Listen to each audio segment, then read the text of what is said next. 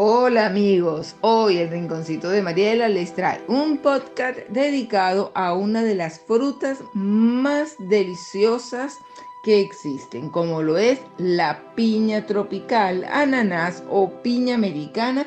Es una fruta muy apreciada por su exquisito sabor y delicioso aroma, que además sorprende por unas afamadas virtudes terapéuticas, algunas de las cuales están aún por demostrar. La piña es el fruto de una planta originaria de Sudáfrica conocida como ananas. De hecho, los portugueses siguen conociéndola con este nombre que en la lengua indígena significaba fruta excelente. Fue Cristóbal Colón quien la trajo a España en 1493 después de su segundo viaje y fueron los exploradores españoles los que le dieron el nombre de piña por su parecido con el fruto del pino.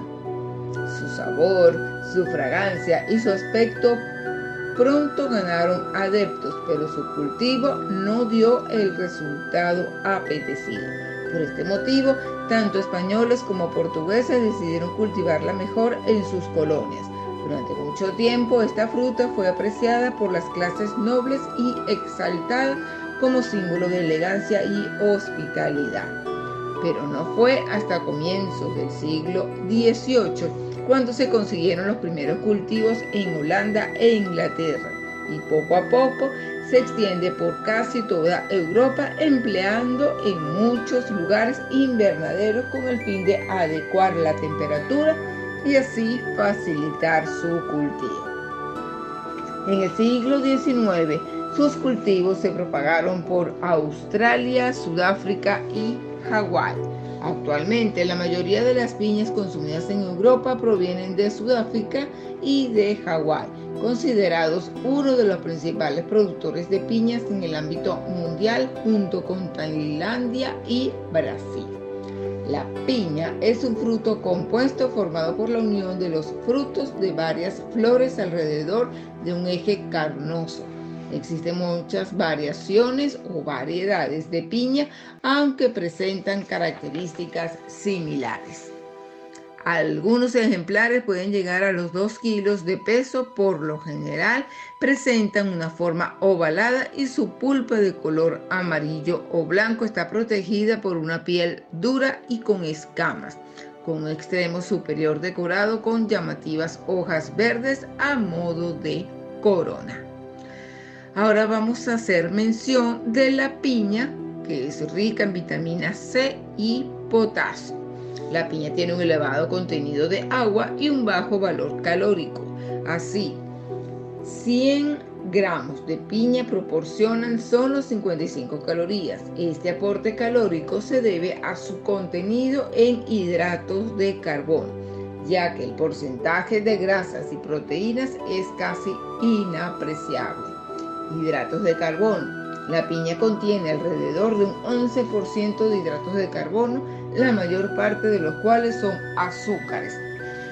Estos azúcares, como sacarosa y fructosa principalmente, son hidratos de carbono de asimilación rápida y su contenido aumenta a medida que el fruto madura. Lípidos o grasas apenas contiene grasa, 100 gramos de piña contiene 0,2 gramos de grasa. Proteínas. Al igual que la grasa, la piña apenas contiene proteínas, eh, siendo su contenido casi insignificante, 0,4 gramos por cada 100 gramos de piña. Fibra. Su contenido en fibra no es muy elevado, unos 1,5 gramos por 100 gramos de alimento, pero el suficiente para otorgarle cierto efecto laxante y ayudar a regular las funciones intestinales. Vitaminas. La piña es rica en vitaminas, principalmente en vitamina C y en menor cantidad en vitamina B1, B6 y ácido fólico. La vitamina C, además de realizar importantes funciones y estar, por ejemplo, implicada en los mecanismos de defensa del mismo, favorece la absorción del hierro por el organismo. Minerales. Respecto a su contenido mineral, destaca la presencia del potasio y en menor proporción de magnesio, hierro, cobre y manganeso. Una ración habitual de 200 gramos de piña puede cubrir el 9% de las necesidades diarias recomendadas de potasio. Componentes no nutritivos. Destaca significativamente la presencia de los ácidos cítrico y málico, responsables de su sabor ácido y potenciadores de la acción de la vitamina C sobre la absorción del hierro de la dieta.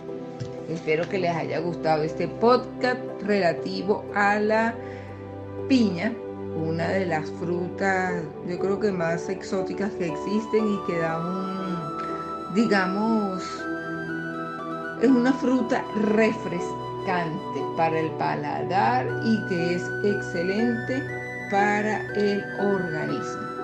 Nos escuchamos en nuestro próximo podcast.